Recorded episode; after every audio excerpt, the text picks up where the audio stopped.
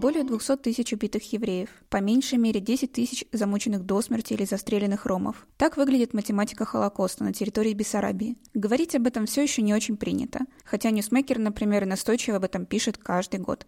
В школьных учебниках по истории едва ли найдутся и пара строк, посвященные этим событиям. Многие в Молдове по-прежнему вообще не знают, что такое Холокост, а кто-то чтит память Антонеску. На днях в Молдове завершилась целая неделя памяти жертв Холокоста, приуроченная к международной дате – 27 января, Дню освобождения Освенцима. В отдельных мероприятиях участвовали спикеры, некоторые депутаты, министры, иностранные послы. Ее завершением стал показ фильма «Война Анны» и дискуссия о том, как заставить, если вообще можно так сказать, Молдову вспомнить все и перестать ассоциировать Холокост только с газовыми камерами в немецких и польских концлагерях то есть чем-то, что происходило очень далеко от нас. Этот разговор фактически подытожил прошедшую неделю и поставил много неудобных вопросов. В частности, куда делись 10 миллионов леев, которые государство выделило на обустройство Музея истории евреев. Об этом и других попытках не дать стереться памяти о погибших в новом подкасте «Ньюсмейкер». С вами Ольга Гнаткова, и на этот раз мы ненадолго погрузимся в историю. Для начала коротко о том, что все-таки вообще произошло в Бессарабии в начале Второй мировой. 23 июня 1941 года сюда вошли румынские войска. По плану печально знаменитого маршала Иоанна Антонеску началась так называемая зачистка территорий от евреев. В первые месяцы установления румынской администрации жители Бессарабии сами отправили более 50 тысяч доносов на евреев. Месяц спустя в Кишиневе создали гетто и поместили туда больше 11 тысяч евреев первой неделе солдаты насиловали еврейских женщин. Среди узников случались самоубийства. Происходили массовые расстрелы. Например, на принудительных работах в Истерниченах расстреляли 411 евреев из гетто. На работах в Гидигиче – больше 500. В октябре 1941 года гетто ликвидировали, а оставшихся в живых депортировали в Транснистрию. И тут отметим, до войны евреи составляли 46% населения Кишинева. После ликвидации гетто в городе осталось 86 евреев. А теперь о Транснистрии. Так называлась провинция со столицей в Одессе под управлением румынской администрации, за Днестром. Именно туда свозили евреев и ромов не только из Бессарабии, но и со всей Румынии. Из тех, кто попал в лагеря в Транснистрии, выжили не более трети. Всего там уничтожили более 200 тысяч евреев. Из 24 тысяч ромов, попавших туда, 10 тысяч погибли от голода и болезней. Во всем этом не обошлось без участия местных жителей. Некоторые жители Бессарабии и Транснистрии нападали на колонны депортированных – другие участвовали в расстрелах. Но, конечно, были и те, кто спасал обреченных на смерть. 79 жителей Молдовы удостоены звания праведников народов мира, наравне с известным немцем Оскаром Шиндлером. Эти люди спасали евреев, рискуя собственной жизнью. К 1944 году, благодаря им, на территории Молдовы все-таки остались живых тысячи евреев, но не больше. В Молдове тема Холокоста на нашей территории очень долго была, ну, практически табуирована. В лучшем случае об этом просто забывали. Или было удобно забыть. Во время дискуссии, которая завершалась неделя памяти, об этом как раз напомнил историк, основатель Института устной истории Молдовы Алексей Тулбури. Для нашего демократического, свободного будущего такие темы, как Холокост, они фундаментально важны. Если мы не нарушим эту традицию табуирования что Холокост был темой табу на протяжении всего советского периода. Мы людей, мы, мы называли эти жертвы жертвы среди мирного советского гражданского населения, но до середины фактически 42 года большинство подавляющее убитых на территории Советского Союза это были, это были евреи.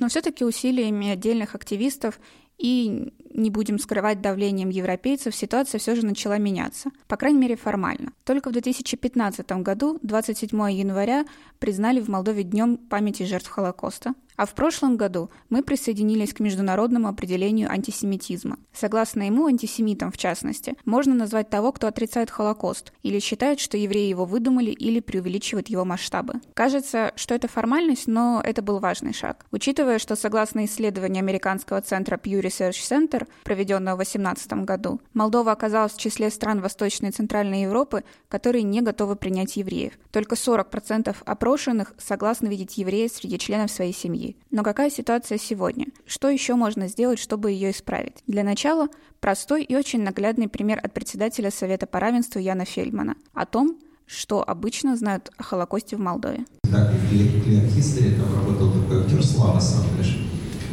Э, и вот он, когда они репетировали, он был вместе в этом тексте, шел по улице, его встретила другая актриса. И, и говорит, Слава, да tu faci? Да, я перепытал un spectacol. Да, despre ce? Despre Holocaust. O fațăreați și voi așa o denumire ciudată, dar deși așa denumire? Мы говорим, да, извините, просто это, знаешь, песни слов не выкинешь. Мы говорим о человеке с высшим образованием, о актере, актрисе. И это реальная история. Тут, наверное, самое время пожаловаться. С таким же незнанием сталкивались и мы. При подготовке большого спецпроекта ньюсмейкера о Холокосте в 17 году, который назывался «Унесенные гетто», мы опрашивали людей прямо на улицах. Что вы знаете о Холокосте, а о Холокосте в Молдове? Большинство при этом не знало значения самого слова «Холокост». Поначалу мы были шокированы, потом пришло принятие. Но смирение, кстати, так и не пришло. Мы продолжаем об этом писать и говорить. Но что все-таки можно сделать, чтобы всерьез победить эту забывчивость? И вот несколько предложений от участников дискуссии, прозвучавших на неделе памяти. Историк Алексей Турбурин, например, считает, что Молдове стоит выбрать и назначить и свою национальную дату Дня памяти жертв Холокоста, которая была бы связана с местными событиями. Я считаю, не знаю, коллеги, наверное, тоже разделяют мое мнение, что в может и должен быть национальный день памяти жертв Холокоста, связанный с событиями, которые имели место здесь. В частности, я в каких-то своих публикациях говорил о том, что этим днем может быть 25 июля, день создания Ишневского гетто. Тогда мы и детям, и тем, которым рассказываем об этом, сможем легче объяснить, что такое Холокост. Почему этот Холокост это не только газовые камеры, камеры, э, газовые камеры, но это и то, что происходило здесь. И почему Холокост это не история евреев, а история Молдовы, история молдаван и всех, которые здесь живут. Многие участники дискуссии вспоминали и про Музей истории евреев, создание которого запланировали еще в 2018 году. Если помните, это клятвенно обещал еще премьер Филипп. Но тут пока обнаружилась проблемка. Деньги, более 10 миллионов леев, потрачены, а музея по-прежнему нет. Вот что об этом говорил министр просвещения, культуры и исследований Корнелио Попович. Что происходит с музеем истории? На бумаге все окей. Есть решение правительства. То ли выделено огромные деньги, которые были Сейчас мы пытаемся понять, кто их освоил. Потому что музея нет. Пока государственные деньги исчезают в неизвестном направлении, в стране все-таки продолжают появляться памятники жертвам Холокоста, и ставит их совсем не Минкульт. Об этом рассказывает председатель еврейской общины Александр Белинкис. Занимаемся такими вещами, как увековечивание памяти путем установки памятников, мемориалов и так далее. Ну, десятки их установлены за последние годы. Вот в этом году собираемся три, три в этом году, и очень хотелось бы и э, сделать мемориал аллею, которая бы увековечила праведников мира. Вы можете не задавать вопрос, я вам могу точно сказать, сколько было в рамках э, э, вот этой работы потрачено государственных денег или муниципальных. Цифра абсолютно точная, ноль. Активные споры вызвало преподавание истории в молдавских школах. В 2019 году Министерство просвещения впервые утвердило факультативный курс «Холокост. История и уроки жизни». Насколько учеников его прошли, до сих пор неизвестно. Об этом не смог рассказать даже министр. Зато он подтвердил, что преподавание этой темы очень часто уходит на второй план. По тем данным, которые есть в министерстве, на бумаге, все хорошо. Определенное количество человек прошли курсы по повышению квалификации, если не ошибаюсь, это несколько сот человек. Но в реальности эта тема практически, она уходит куда-то на второй план. Есть много объяснений, в том числе и подготовка самих ученых, потому что они подготовлены в определенном, в определенной парадигме восприятия истории 20 века. Некоторые воспринимают то, что было 22 июня, как начало освобождения, и, соответственно, позитивный феномен. И его не нужно обращать какими-то моментами. А вот председатель еврейской общины Александр Белинкис вполне справедливо уверен, что добровольно изучать травматичные страницы собственной истории вряд ли кто-то захочет. Я думаю, что вопрос прежде всего в том, что э, факультативное изучение мрачных периодов собственной истории недопустимо. Что я считаю, что все-таки что Холокост, что феномен геноцида на территории Молдовы имел место. Соответственно, его нельзя пускать в факультативное изучение. Это должен быть раздел обязательного изучения в рамках э, curriculum, в рамках курса. При этом какие-то сподвижки все-таки есть. Исполнительный директор Института стратегических инициатив Инна Шупак как раз напомнила о том, что еще совсем недавно происходило в молдавских школах. Я не могу не э, еще раз привести пример, э, цитату из задания э, учебника по истории, выпущенного в 2013 году, где вот задание звучит примерно так. Проанализируйте и расскажите, почему Ион Антонеску является противоречивой фигурой. Ну, э, при этом э, в самом тексте учебника не э, сказано о том, что господин Донецко был расстрелян в качестве военного, военного преступника. Да? То есть это такая вот, такая вот интерпретация, которая пока еще имеет место быть. И вот надеемся, что общими усилиями новые учебники будут иными.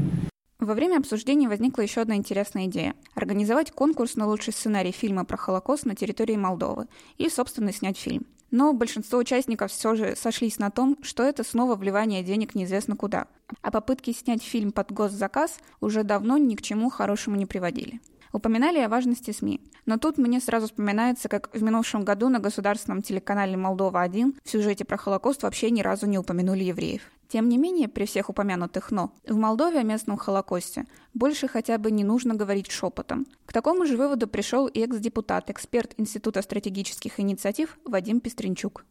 Нас, конечно, в последнее время много делается и говорится, хотя есть право быть недовольными, но я помню, что 15 лет и больше, когда много меньше говорить. Я вижу уже в лечении на местном уровне, отрицание Холокоста, во-первых, результат незнания, огромного незнания.